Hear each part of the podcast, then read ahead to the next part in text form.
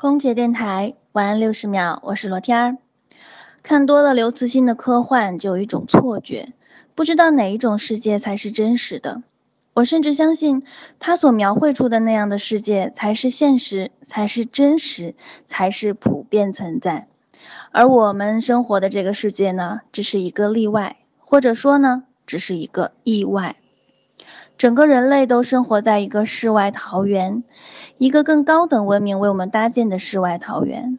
所以你要知道，在这个世界上，人类并不孤单，更高等的文明只是默默的、远远的看着我们，只关注不打扰。